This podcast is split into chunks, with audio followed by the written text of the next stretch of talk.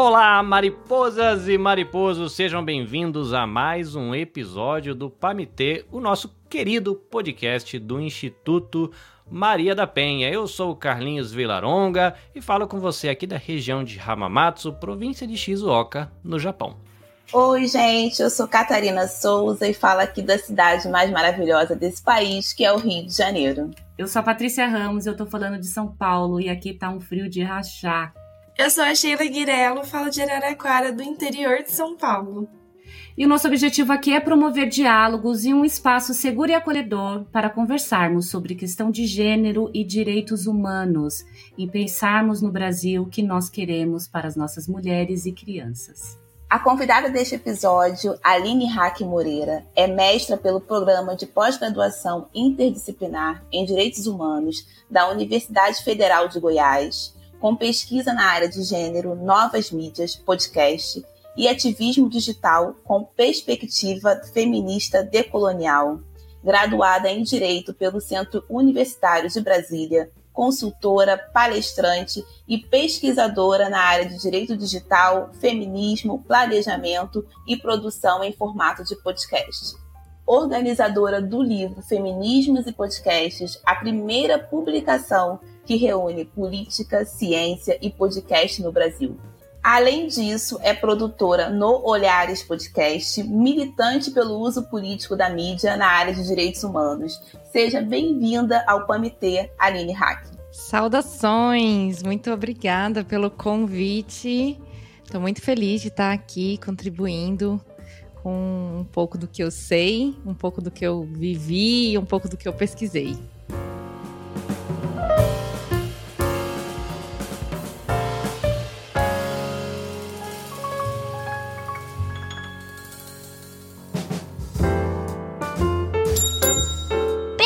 Ouvindo? Você está ouvindo? Pamité Basquete.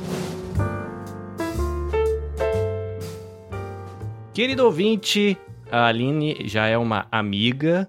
Eu a conheci em algo que nós chamamos carinhosamente de Podosfera, que é essa comunidade virtual de produtores de podcast.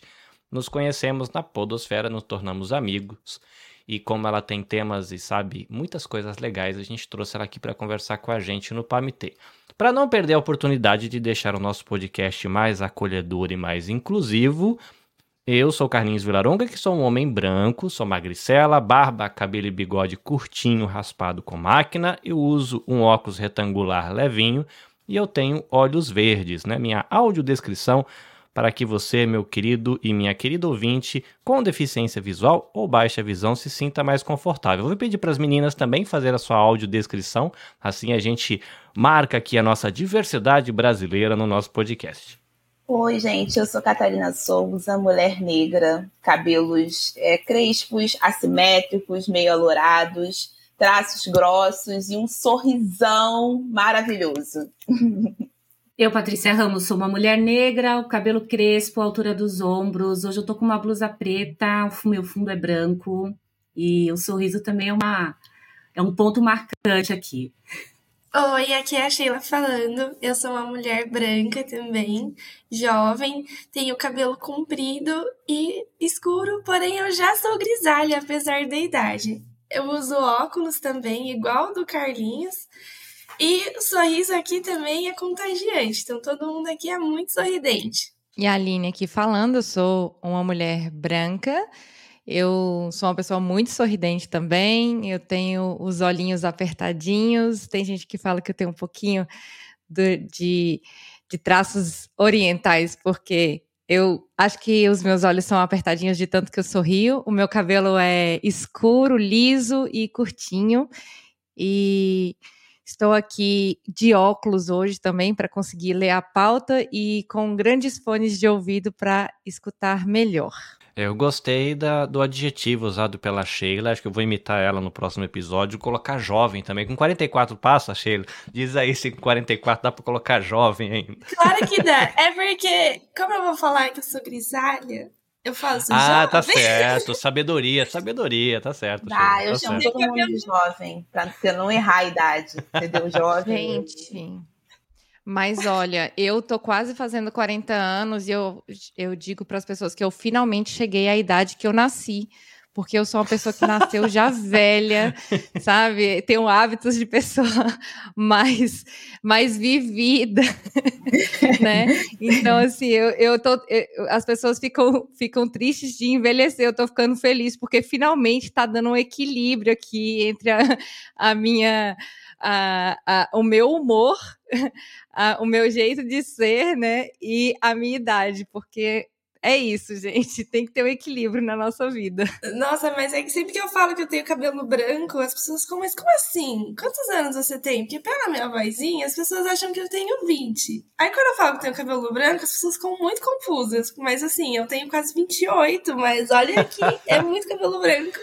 Muito bem, querido ouvinte, a gente tem aqui um time com muito bom humor a gente trata realmente os nossos encontros com muita leveza, o que é muito bom, mas a gente está aqui porque para tratar de um tema muito sério e um tema novo, na verdade, para mim, que é a questão do estupro virtual e da pornografia de vingança, que caso você seja como eu, que está surpreso por esses títulos, por esses por essas expressões, a gente vai entender daqui a pouquinho melhor o que é.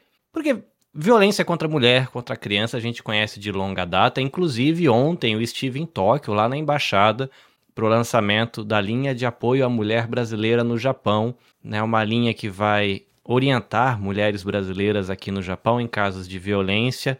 Também uma iniciativa em parceria com o Instituto Maria da Penha. Eu tive lá, tive a alegria de ver o lançamento dessa linha de atendimento e foi muito legal. Mas quando a gente fala de violência contra a mulher ou contra a menina, a criança, é comum. Né? Estupro virtual e pornografia de vingança, para mim, são termos novos. E eu fiquei surpreso vendo notícias que a gente encontrou durante a nossa pesquisa, dizendo que, inclusive, esse ano teve uma condenação de um estupro virtual, um garoto de 10 anos que estava acessando uma rede social chamada Omegle, que caso você não conheça, é como se fosse uma sala de bate-papo com vídeo que você não sabe quem entra. Não fica mudando as pessoas e uma, um adulto encontrou essa criança, convidou ele para ir para outras redes sociais e aí a conversa começou a ficar meio torta e você deve imaginar que deve trocar fotos nada adequadas para a relação adulto-criança e essa coisa se desenrolou até uma condenação de mais de 12 anos de prisão por conta de um estupro virtual que eu particularmente nem sabia que isso dava condenação. Eu sabia que não era legal, mas eu não sabia que dava condenação. E aqui eu deixo agora o microfone na mesa para as meninas para a gente conversar sobre isso com a Aline, que entende bastante da área de direito aí e pesquisa também sobre mídia, pelo podcast especificamente, mas conhece muito esse universo das internets, para ajudar a gente a entender um pouquinho melhor o que, que é isso de estupro virtual e de pornografia de vingança. É, realmente era um assunto que, que não era muito é, muito pautado, muito abordado, mas recentemente esse assunto ficou muito latente durante a novela Travessia, com a personagem da Karina. Ela passou a ser chantageada né, por um criminoso através das redes sociais. E aí eu pergunto para você, Aline, com base nesses dois casos, né, nesses casos que a gente acabou de expor, o que de fato é um estupro virtual e qual que é a diferença do estupro virtual para a pornografia de vingança? Obrigada pela pergunta, Patrícia. Sabe, toda vez que eu penso em estupro virtual, pornografia de vingança, eu também lembro de outros termos que a gente acaba encontrando na mídia quando nós vamos procurar sobre esse assunto, que são o tal do sexting, e são sempre termos em inglês, né? Sexting, cyberbullying, sextortion, revenge porn. A gente tenta traduzir isso para o português brasileiro de uma forma que seja compreensível para as pessoas, né? A primeira forma da gente trazer essa discussão é dizer para as pessoas que esse tipo de prática está acontecendo. Então, antes da gente é, falar de estupro virtual e pornografia de vingança, eu queria só falar sobre esses termos específicos, só porque eu tenho certeza que depois dessa nossa conversa aqui, algumas pessoas vão procurar a respeito e vão encontrar estes termos. Então, trazendo ali, né, é, a questão do sexting. Sexting vem, vem da, da divisão do, da palavra sex, de sexo, e testing, que é envios de mensagem de texto, né? Uma palavra que deriva ali da, da língua inglesa, criada pela união dessas palavras ali. Então, uma tradução mais literal, para a gente pensar que prática seria essa, seria sexo por mensagens de texto, né? São as mensagens que são trocadas entre as pessoas e elas estariam ali, né, fazendo essa interação mais sexualizada, né, mais sexual.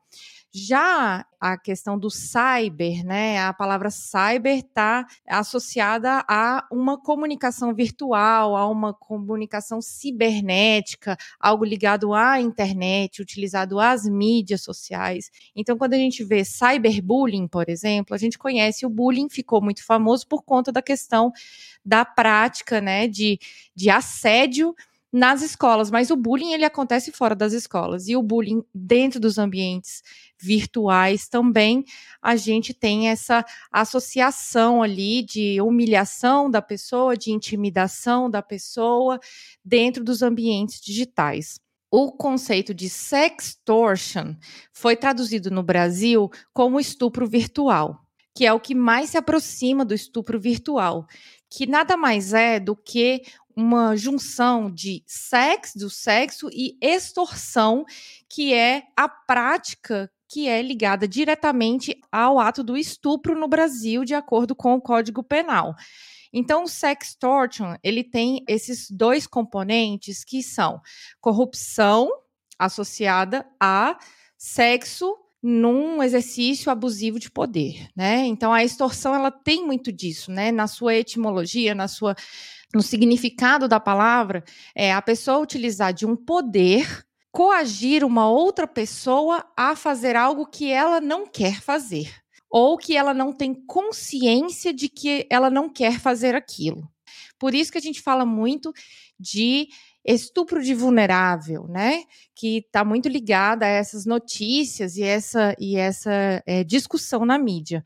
E por último vem a, porno, a pornografia de vingança, que a pornografia de vingança, ela é uma expressão que remete ao ato de expor um conteúdo que às vezes ele é compartilhado de forma lícita, de forma é, voluntária, né? Só que a partir de determinado momento, ela deixou de ser consentida, né? Ela virou como um instrumento de coação, um instrumento de ameaça, e a extorsão ela tem muito disso, né? De tentar obter um tipo de vantagem. Essa vantagem pode ser dinheiro, pode ser um ato libidinoso, que é um ato sexual ou nova produção de conteúdo sexual, sexualizado.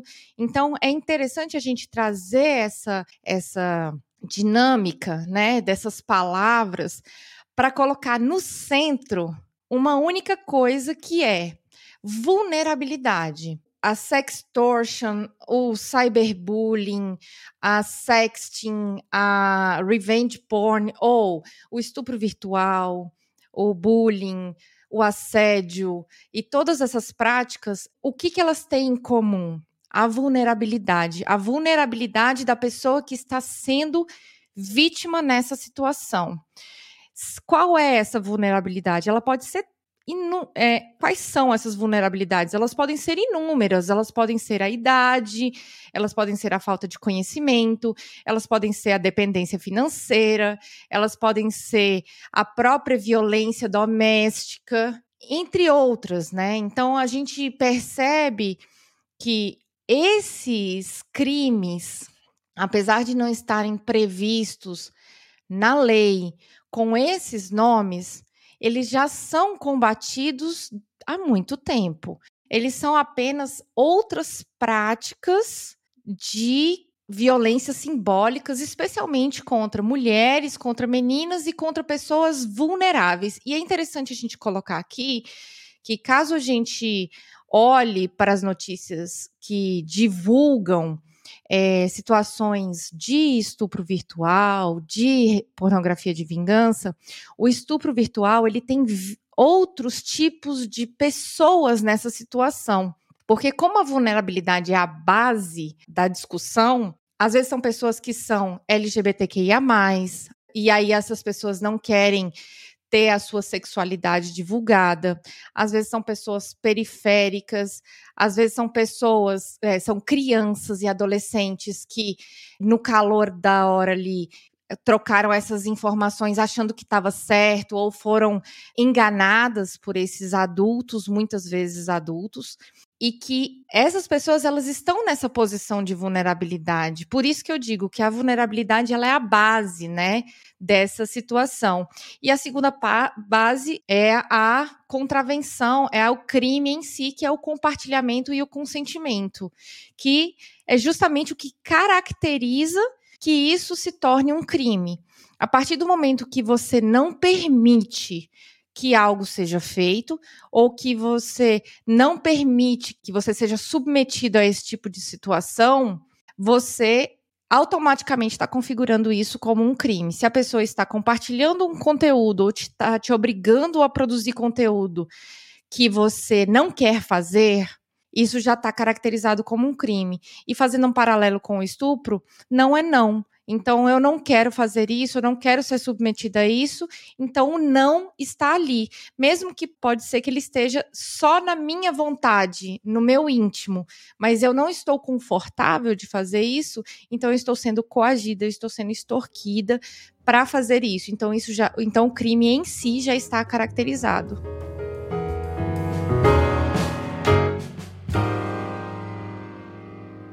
Pamité Podcast.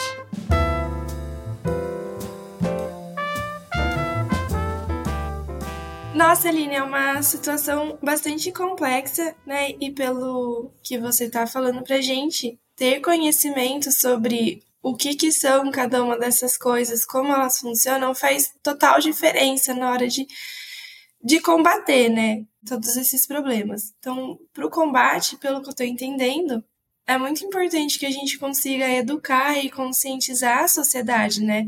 Não só os adultos, mas também as crianças porque tem muito impacto negativo, né? Tanto estupro virtual como a pornografia de vingança. Então eu queria entender na sua visão quais estratégias educacionais que podem ser adotadas para conscientizar as pessoas sobre essas questões. Eu acho que quando a gente fala de estratégia educacional, a gente já pensa na escola, né? A gente enfrenta hoje na escola um desafio que é a educação sexual. E é interessante a gente trazer esse ponto para discussão, porque a educação sexual na escola, ela não fala de como as crianças vão fazer sexo, mas ensina as crianças a, a, a ter e dar consentimento.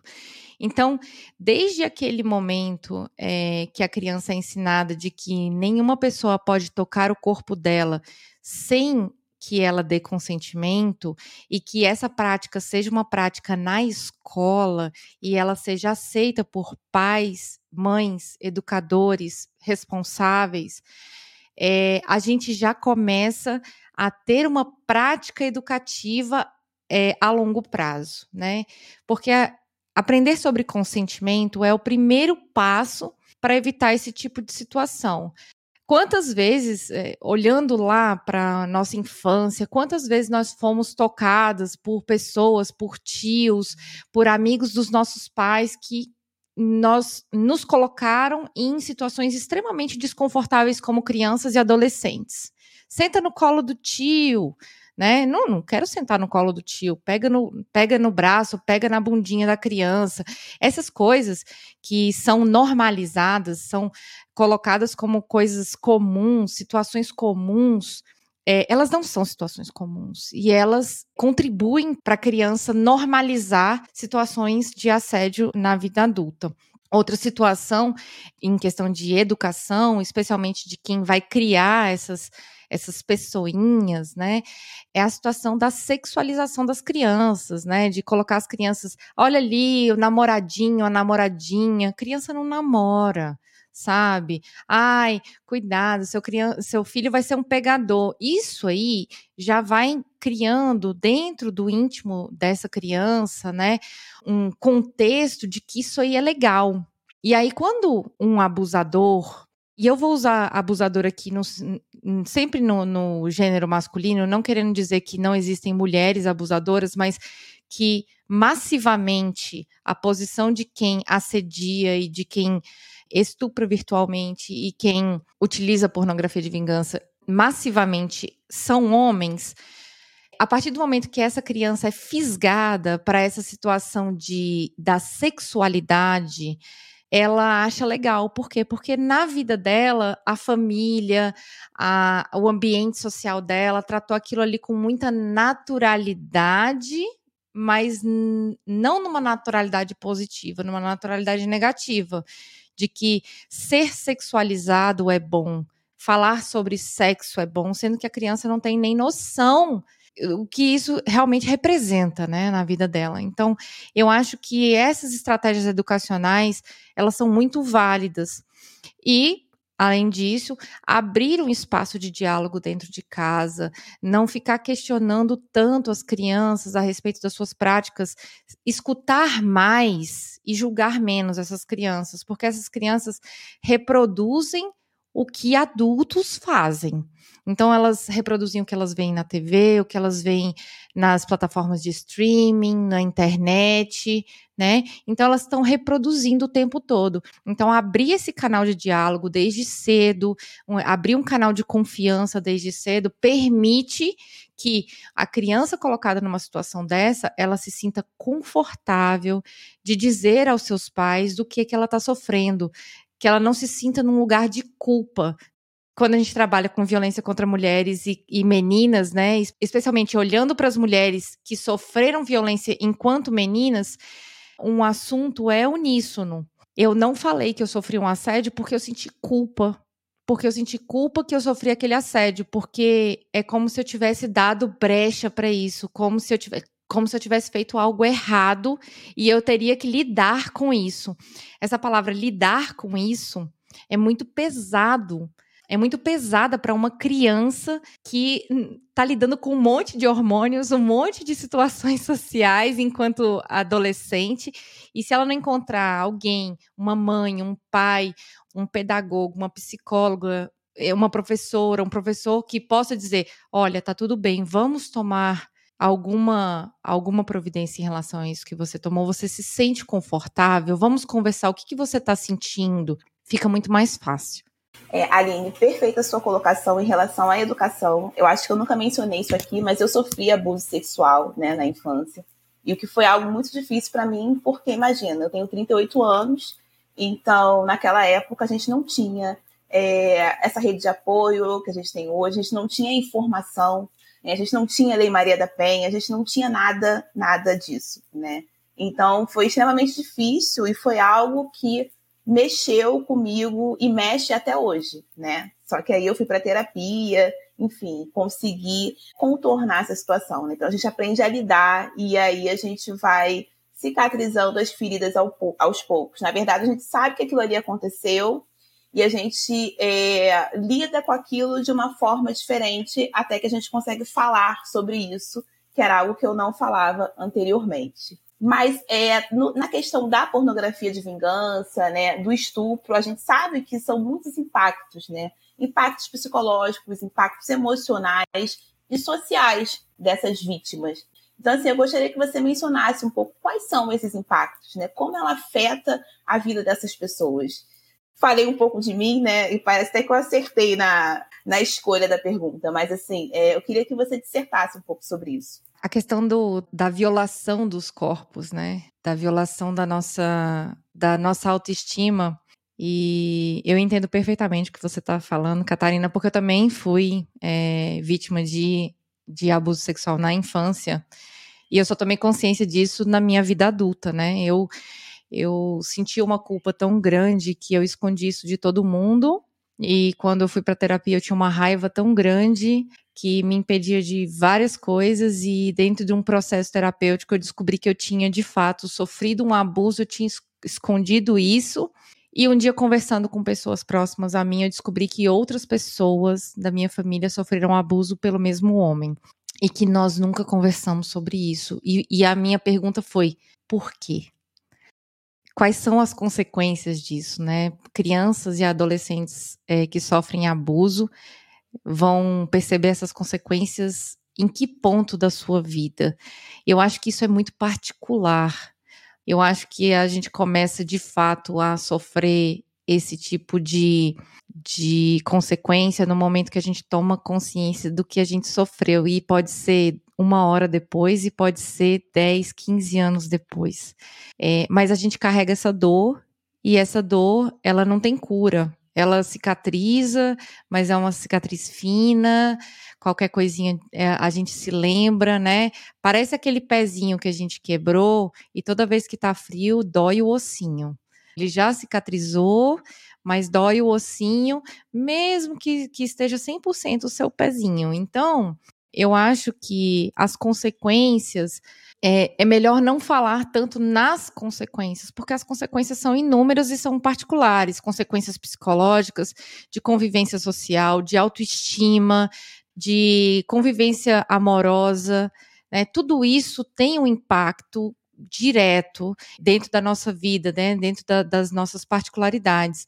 Eu acho que antes de pensar na consequência é o que vamos fazer com isso. O que vamos fazer com isso? Com, qual é o acolhimento que nós vamos criar para essas pessoas que estão nessas situações? Porque cada pessoa vai lidar de um jeito diferente. Você lidou de um jeito, eu lidei de outro. Tivemos decisões diferentes, né? Com certeza. Tivemos impactos diferentes e tempos de dor diferentes. Algumas permanecem, algumas não permanecem algumas a gente aprende a lidar com elas. Então, eu falo muito essa palavra lidar, né? Parece que lidar é um verbo atribuído ao gênero mulher, né? A gente lida com muita coisa, a gente lida com o mundo, a gente lida com as violências de gênero, a gente lida com violências de gênero per perpetradas por pessoas que estão ao nosso redor, nossas amigas, nossas familiares, nossas filhas, nossos filhos, a nossa comunidade, as nossas clientes como advogadas, a, as pessoas que nós atendemos dentro do, do sistema de políticas públicas, então a gente está lidando sempre com isso, né? Eu acho que o ideal mesmo, Catarina, é a gente é, pensar, olha, já que acontece tantas consequências dentro da vida de uma mulher a partir do momento que ela sofre esse tipo de violação, então vamos criar canais, vamos criar é, canais de denúncia mais efetivos, práticas de, de sensibilização a respeito do tema, treinamento nas escolas, treinamento de profissionais para acolher melhor essas mulheres, para que o julgo dela seja mais, é, mais leve, para que a dor seja menos permanente, né? Porque ninguém esquece uma situação de assédio, não esquece. Ela, ela lida com isso né? Ela nunca esquece. Ela faz disso algo que aconteceu, como você mesmo disse, Catarina, aconteceu, eu não posso mudar isso, então o que, que eu posso fazer daqui em diante? E aí, isso, esse ponto é o ponto que depende desse dessa atuação é, multidisciplinar é, em diversos setores da sociedade e envolve também a participação de todo mundo, né? Do, desde daquela sua amiga, eu falo que primeiro acolhimento começa na sua, na sua intimidade, né? Às vezes a mulher está sofrendo pornografia de vingança de um ex-namorado. Eu acho que. E aí colocar os homens para esse debate também, né? Receber um, um conteúdo que não é seu, que é de outra pessoa, né? Não, não compartilha isso, é crime compartilhar isso, é, chama a atenção do teu colega, você recebeu isso aqui. Então, colocar os homens para esse debate também, para acolher as suas companheiras quando elas estiverem nessa situação, para acolher as suas filhas que estão nessa situação, eu acho que é muito importante, sabe? Para evitar esses danos tão a longo prazo assim.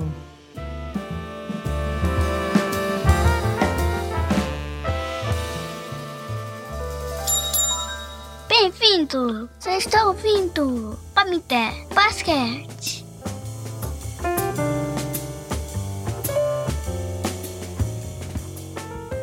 A gente bateu um papo aqui, a gente falou sobre a questão da educação, a gente falou também sobre a questão da responsabilidade da família também. Mas existe aí um outro ator aí no meio disso tudo aí que que tá uma briga mundial, que é o respeito das regulamentações das plataformas e das redes sociais. Então, com base nisso, de fato, qual que é o papel das redes sociais e das plataformas online na disseminação e no combate ao estupro virtual e à pornografia de vingança, partindo do princípio que o Brasil é um dos países que mais consome pornografia no mundo. E como é que a gente resolve isso? Como é que a gente resolve isso? Perguntas de milhão. é, olha, já tem projetos de lei é, tramitando, né, a respeito da pornografia de vingança e da, do estupro virtual. Esse é um caminho, né? Conscientizar as plataformas que isso é um crime, né? Porque algumas plataformas acham que, pelo fato de não ter um dispositivo legal com a menção explícita, elas não podem ser responsabilizadas. Mas aqui no Brasil nós temos é, já aquele, né, jogando a carteirinha de advogada na mesa, nós temos o Marco Civil da internet, que é um instrumento importantíssimo e que precisa ser cumprido aqui no Brasil. O Marco Civil da internet, ele é uma lei atual, ela, ela, não é tão atual quanto nós gostaríamos, porque o sistema de elaboração de leis ele é muito lento, porque depende de muitas pessoas para decidir, mas ele já é um caminho. Então, o primeiro, primeiro ponto é nesse diálogo entre sistema jurídico nacional, né? Aí a gente está falando aqui de Brasil, né? Que é, é bom a gente limitar esse espaço. Sistema jurídico nacional e plataformas no Brasil, existir esse diálogo de como nós vamos coibir isso dentro das plataformas e responsabilizar as plataformas por essas práticas, né? Nós estamos vendo plataformas geridas fora do Brasil, né, que seguem leis internacionais, e nós sabemos que existe, por exemplo, existem cartilhas, por exemplo, tem uma cartilha muito bacana que é do Ministério Público do, de Pernambuco, que é divulgada até na SaferNet, que fala sobre isso, né, sobre é, essas práticas abusivas contra a criança. A própria OMS tem essa, essa, esses direcionamentos, existem tratados internacionais que visam coibir esse tipo de prática. E a partir desses instrumentos e desses diálogos, é de fato responsabilizar as plataformas. Responsabilizar as plataformas por quais ações? Celeridade na análise das denúncias, precisamos ter celeridade Precisamos ter orientação de para quais caminhos esse conteúdo foi e precisamos penalizar, né, essas pessoas que estão utilizando essas plataformas para disseminar esse conteúdo não autorizado, né? Esse conteúdo de cunho criminoso, né? A gente está falando, quando a gente está falando de é, estupro virtual, a gente tem que entender que antes de acontecer o estupro mesmo, a gente tem a produção de conteúdo de natureza criminosa, que muitas vezes envolve pedofilia, ou então a disseminação de conteúdo não consentido, né? Eu, eu, eu mandei um conteúdo para uma pessoa que eu gosto e essa pessoa divulgou sem o meu consentimento. Então, criar algumas práticas, criar alguns mecanismos internos para coibir essas práticas e para penalizar essas pessoas, né? Agora, como programadores e programadoras vão dizer. É um trabalho conjunto, ele é um trabalho interdisciplinar. Não basta apenas criar uma lei e dizer essa prática vai acontecer, essa determinada penalização. A gente precisa também dizer como é que a gente vai lidar com todas essas consequências do compartilhamento, né? A gente não pode dizer que a internet não é terra de ninguém. Vez ou outra eu tô falando, gente, internet existem práticas que são criminosas na internet e precisam ser punidas tais quais crimes. E precisam ter encaminhamentos como crimes, precisa ter uma ação no judiciário. Claro que precisamos compreender isso para termos melhores ações de, de combate à violência dentro dos ambientes digitais. Aline, é muito interessante isso que você traz para gente, porque você trouxe mais uma noção de da, da tentativa da regulação né, do comportamento da sociedade pela prática jurídica. A minha pergunta vai mais no sentido de como que a gente pode promover uma cultura que seja online, né, mais segura e respeitosa para as mulheres, crianças e adolescentes, né, que são todos somos usuários hoje, né? Mas as principais vítimas, né, são as mulheres, as crianças e os adolescentes. Então, em termos culturais, de comportamento, de conscientização. Eu acho que quando a gente fala de cultura, né? A gente fala de cultura, a gente fala de algo que é construído coletivamente. A criação de uma nova cultura para essas melhores práticas, ela vem da própria igualdade de gênero. Ela vem a partir dessa, desse lugar, né?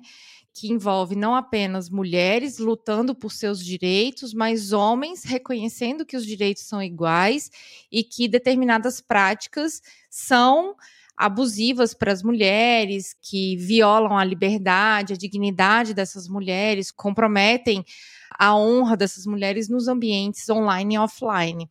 Então, criar esse espaço de diálogo e esse espaço de acolhimento por todas as partes, né? Eu acho que é o primeiro passo para uma nova cultura digital, porque o compartilhamento ele não vai deixar de existir, mas é possível a gente adequar essa cultura digital para essa igualdade, para esse reconhecimento e essa sensibilização, né? Eu sempre digo que é, existem dois caminhos para a verdadeira mudança: é a conscientização e a sensibilização. A conscientização é de quem está sofrendo determinadas violências. Essa pessoa cria uma consciência de que aquilo ali, aquela prática viola algo da sua intimidade, algum direito seu, e ao mesmo tempo você cria a sensibilização que geralmente é das pessoas que praticam essas violências, essas omissões. Então, a partir do momento que a gente conseguir equilibrar isso, a gente cria uma cultura muito mais harmoniosa e muito mais vantajosa para toda a sociedade, porque a igualdade de gênero ela traz é, vantagens a longo prazo para uma sociedade como um todo.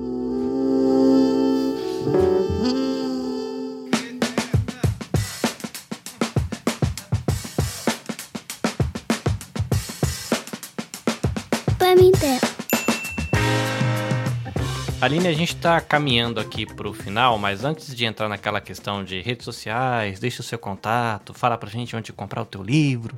É, ficou alguma, alguma informação importante que a gente deveria ter perguntado e não perguntou? Ou mesmo algo que você acha que é relevante, precisaria ter sido dito e a gente acabou deixando passar? Se tiver, fique à vontade para introduzir o tema, porque depois a gente vai para as divulgações. Ah, eu, eu assim, eu não sei se eu cheguei a, a mencionar sobre isso, mas quando a gente pensa na construção de um novo tipo penal, porque o estupro virtual entraria dentro do escopo do Código Penal, por exemplo, né? A pornografia de vingança também. Tem que ficar claro para gente que as práticas elas existem independente do espaço onde elas são realizadas práticas de violência contra a mulher, e aí a gente falou aqui essencialmente da violência contra meninas, né? Elas são apenas reflexos de outros espaços que, os, que o ser humano, que a sociedade ocupa. Ao pensar esse, esses aspectos, é, ah, isso é algo novo, ah, isso é algo que está na mídia agora fazer um convite para quem está escutando a gente de que a sexualidade ela existe, faz parte da essência do ser humano, tá? O ser humano ele tem isso dentro da sua essência, né? É, compartilhar algo sexual e material que é uma, algo culturalmente novo nos espaços digitais não deixa de ser algo culturalmente histórico temos mulheres pintadas nos quadros, temos fotografias, né? Então, compartilhar esse material, consumir material dessa natureza, faz parte da nossa história. Como isso está sendo consumido, que entra no objeto da discussão. Então, os conteúdos sexuais, os conteúdos sexualizados consentidos, eles fazem parte da nossa cultura. Então, a forma como nós encaramos esse consumo que vai dar um direcionamento de como nós vamos tratar esse problema. é só um mais, mais ou menos um alerta de que isso tudo que está acontecendo não é algo novo, não é algo inédito. Nós isso já faz parte da nossa história. A, a história ela vai adquirindo novos contornos. Somos nós, sociedade, que vamos dar esses contornos. Então, pegando o que foi dito hoje, né? A importância da sensibilização, da conscientização, da educação né, da criação de espaços seguros para falar sobre esses assuntos é o primeiro passo para a mudança cultural em relação a como nós vamos lidar com esses problemas a longo prazo. Eu acho que é isso. Aline, foi incrível esse encontro que a gente teve aqui. E se alguém quiser saber mais daquilo que você faz, aquilo que você tem produzido, em quais espaços você anda circulando, como é que a gente tem acesso às suas, suas redes sociais, como é que a gente te encontra? Olha, eu estou no Instagram como Aline Hack.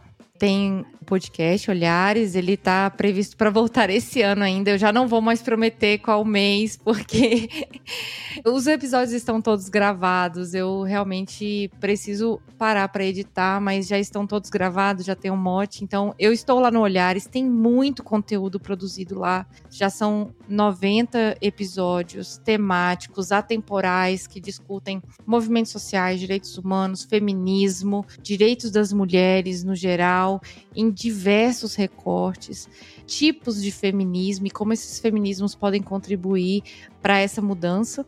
Também estou no LinkedIn, de uma forma um pouco mais profissional. E, quem, e também estou no Twitter como advogada cansada. Afinal de contas, a gente tem que expressar esse sentimento em algum lugar. E aí, então, eu estou lá no, no Twitter expressando isso, mas eu falo bastante nas minhas redes sobre pesquisa, sobre é, direitos humanos, direitos das mulheres, feminismo, e estou aberta aí qualquer discussão, se eu puder contribuir.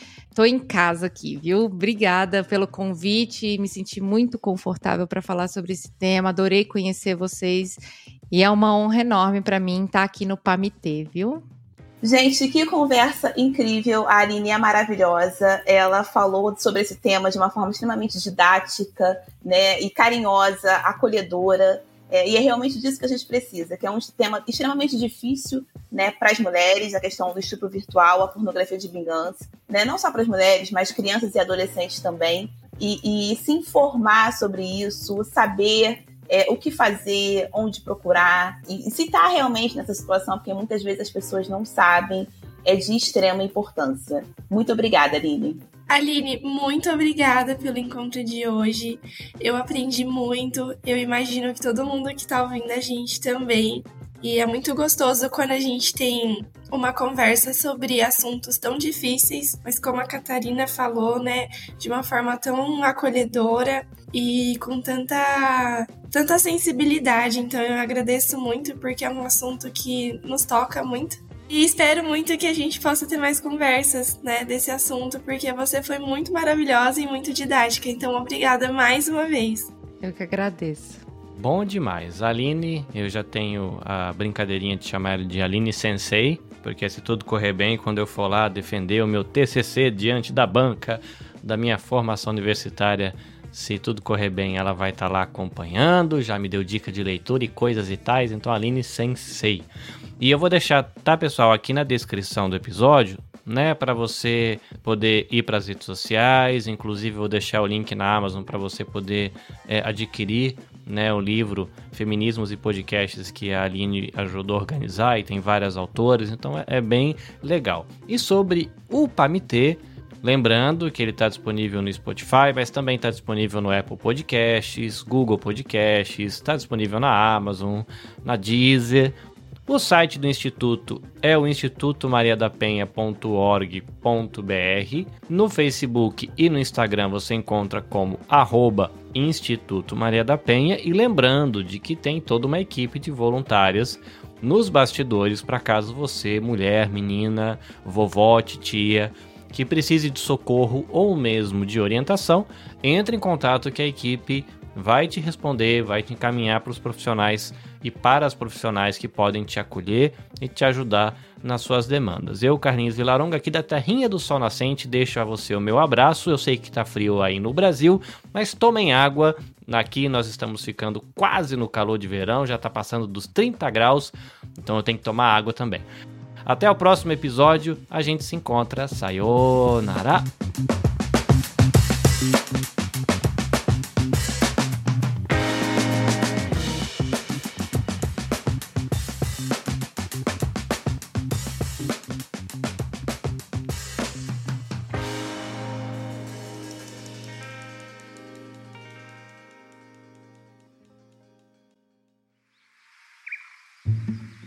Este episódio foi editado pela Nabecast.